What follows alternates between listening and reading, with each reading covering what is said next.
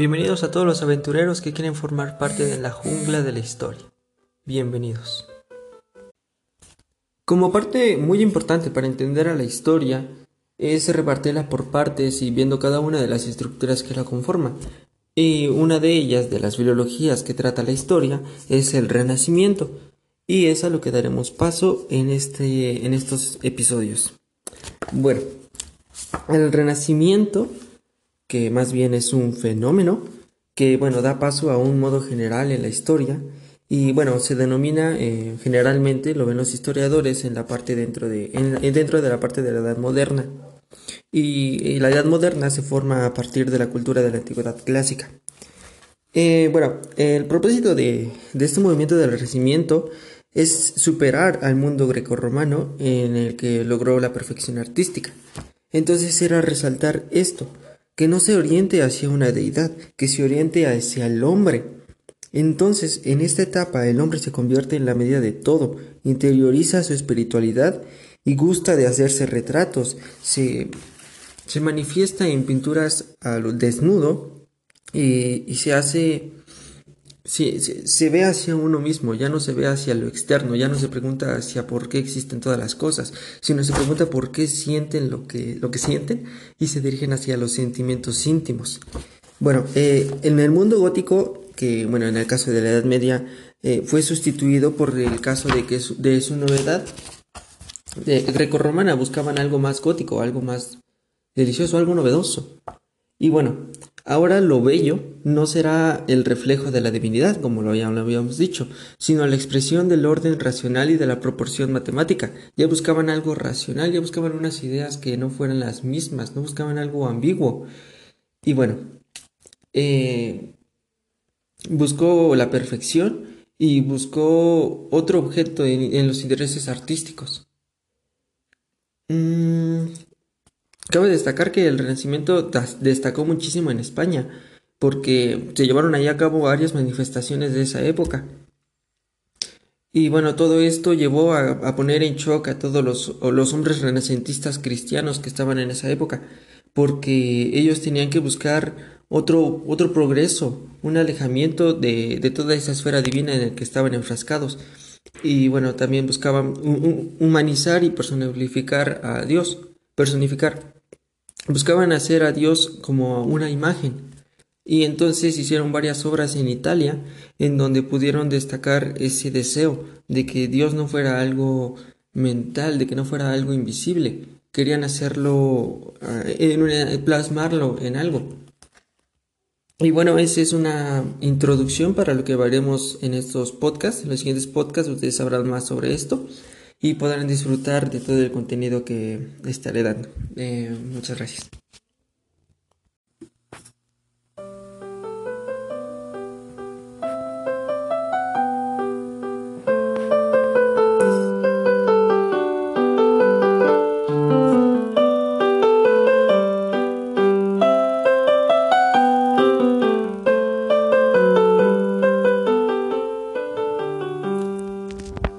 Bienvenidos sean todos aquellos seguidores de la historia.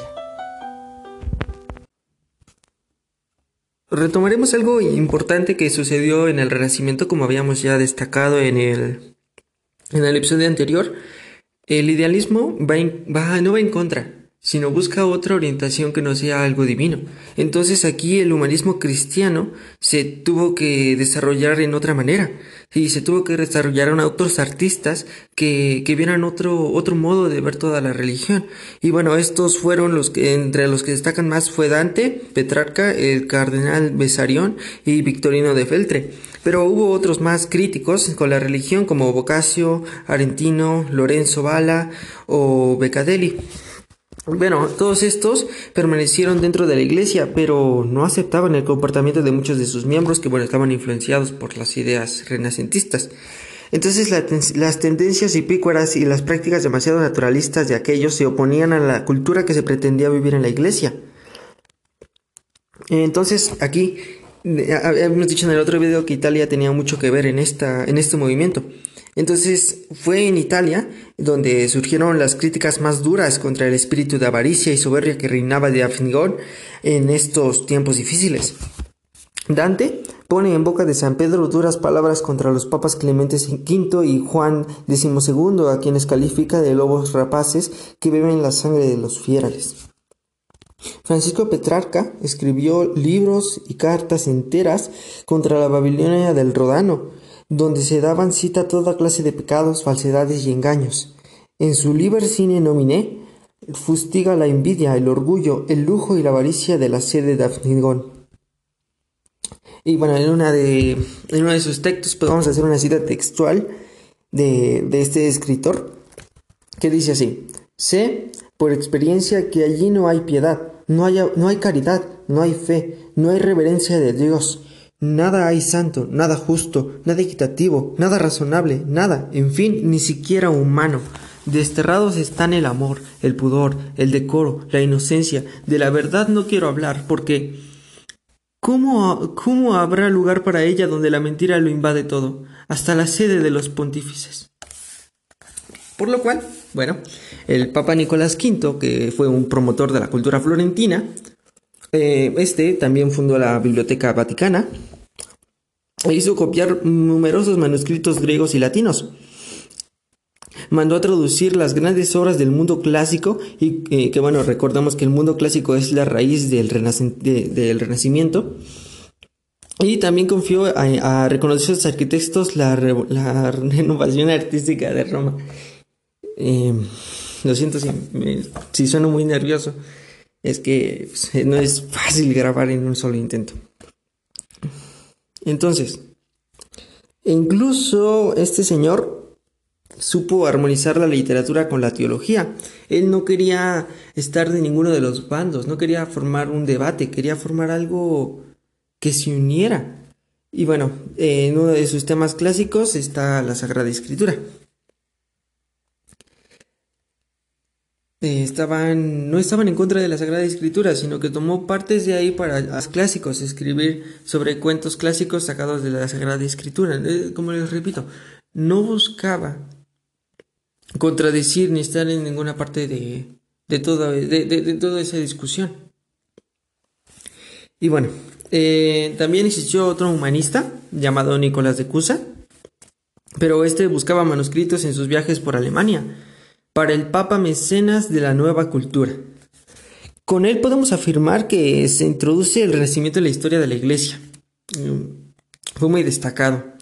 A Guarino de Verona le pidió el Papa Nicolás V que hiciera una buena traducción de la obra de Estrabón, de Situ Orbis, dándole por el total de las tres partes que ésta dividía, Asia, África y Europa, 1500 florines. Recordamos que los florines son los billetes de, Florencia, Italia.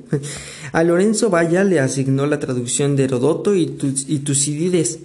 A Miser Poggio las de Genofonte y Diodoro, que bueno, estos sabemos que son griegos, que son filósofos griegos.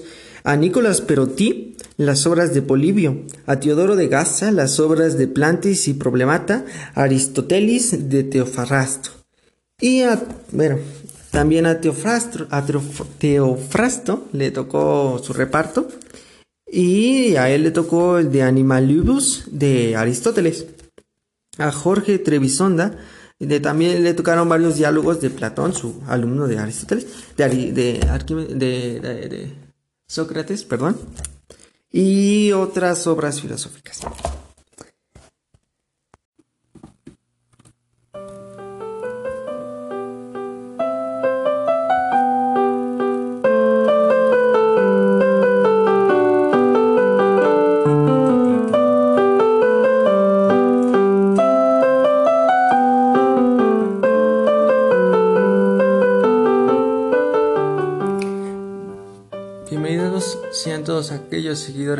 Historia.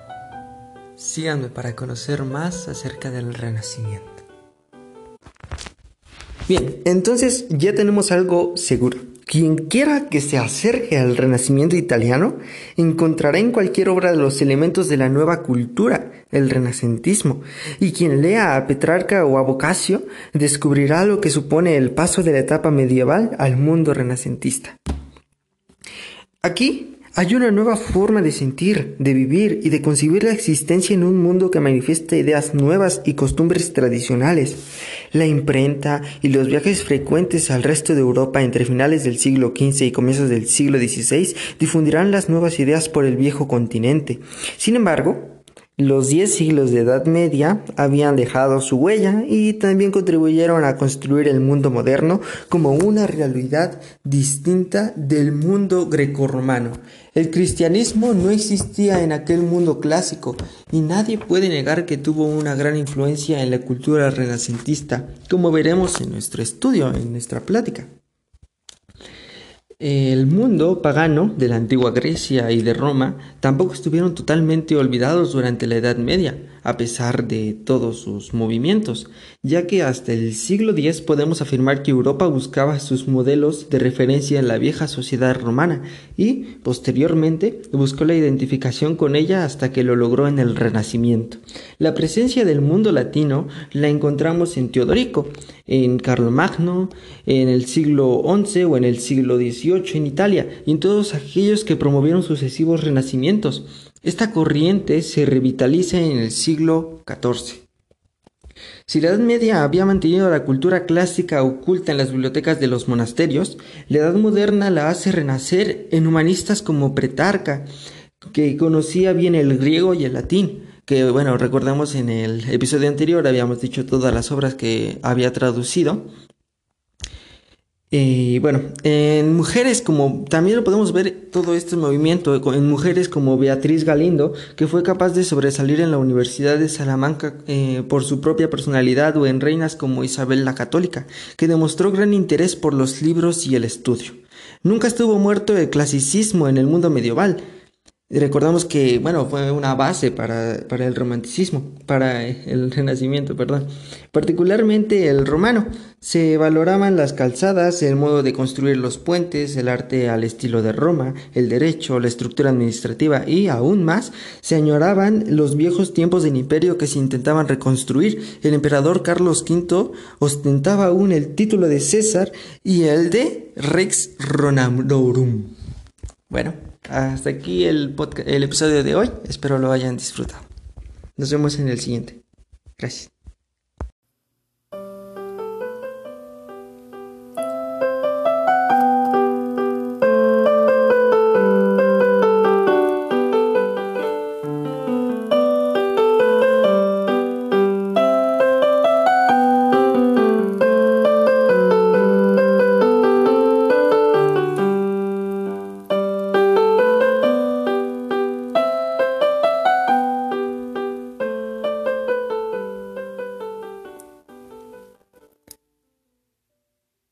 Una vez más a nuestro canal, en donde, bueno, seguiremos tratando sobre el renacimiento y hice esta pausa de no meter la, mi presentación junto con la canción, porque, no sé si ya lo descubrieron, pero esta canción es un minueto de Bach. Bach es muy importante en el, en el renacimiento, ya que ve lo divino como algo a seguir, pero no a través de la religión sino lo vuelve sentimiento y lo transmite a través de sus canciones.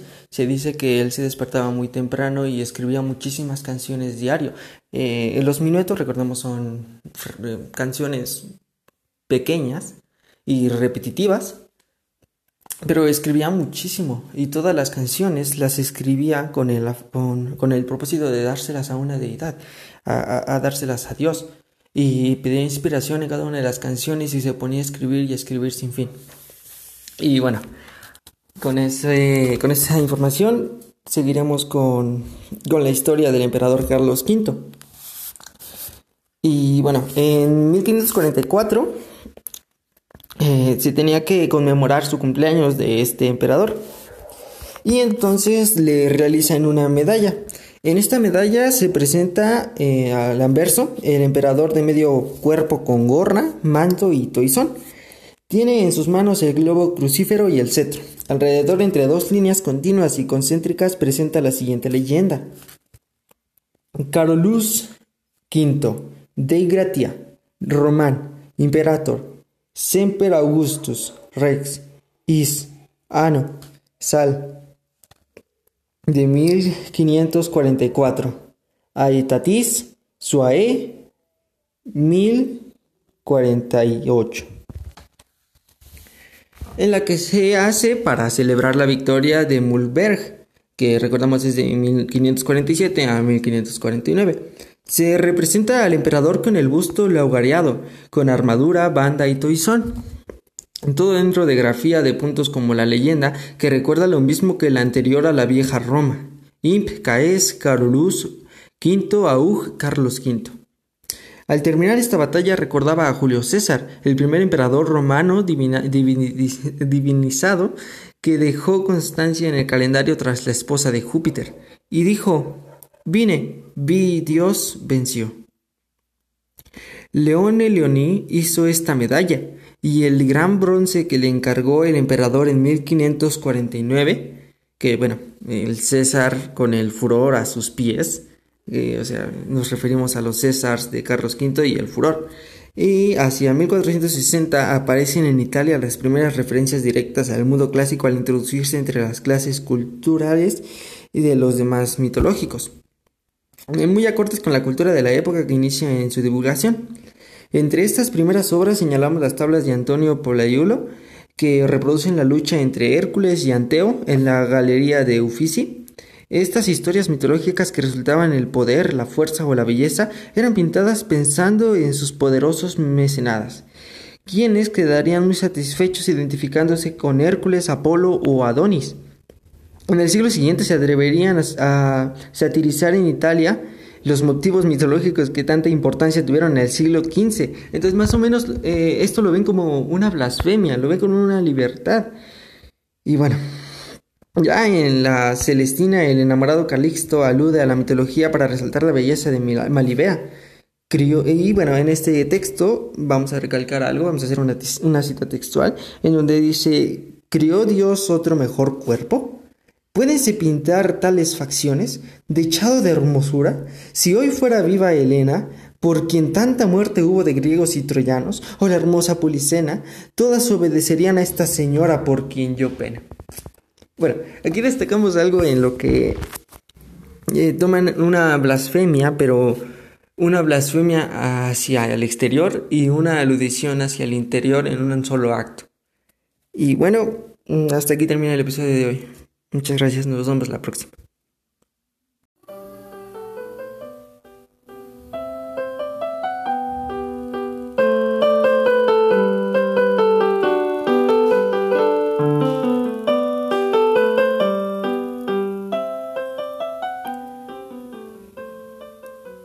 Bien.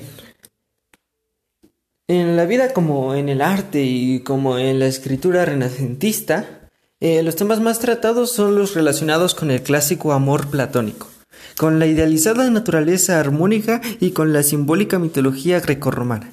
Así adquieren gran importancia los renovados modos de expresión literaria, como la égloga, la novela pastoril y el relato mitológico. El interés por lo humano conduce al desarrollo de las facultades del hombre, que se convierte en la melodía de todo. En medida de todo, perdón y al cuidado de la estructura concreta de su lengua vernácula. Petrarca, Boccaccio, Ariosto, Tasso y Maquiavelo contribuyen al progreso de la lengua en Italia. Rabelais, que bueno, fue un compositor, eh, Montaigne y, Ronsard en Francia, eh, podemos destacar a Shakespeare y Marlowe. En Inglaterra eh, a Erasmo, en Holanda a Martín Lutero, a Camoens y Gil Vicente en Alemania, y a Nebrija, Vives, Garcilaso y Fray Luis en España. Los ideales renacentistas se manifiestan en una explosión de vitalidad que busca la belleza, el crecimiento de las ciudades tras las pestes del siglo Que bueno, fue una gran lucha europea contra todas esas pestes, por ejemplo la peste negra, que bueno, tuvo cabida en, el, en, la Edad Media. Y también los renacentistas buscan la expansión del comercio, los grandes descubrimientos geográficos y la difusión del saber. Buscaban ya no quedarse en el mismo lugar en el que fueron abatidos y, culparon de maldición a Dios y, culparon de todas esas pestes y apedrearon porque creían que, que estaba maldito cada hombre que tenía esa peste. Entonces querían florecer, querían, querían mm, volver a brotar como, como algo, como algo pisado. Una, una flor que se, se, se, entierra otra vez a la tierra solo para salir y abrir tallo y, sus pétalos hacia el sol. Eh, así es como ven todos, todo este idealismo. Y bueno, esa es la base del romanticismo. Espero hayan disfrutado este conjunto de cinco episodios. Y nos vemos en, el próximo tema a tratar, que lo más seguro es que sea otra filología. Muchas gracias.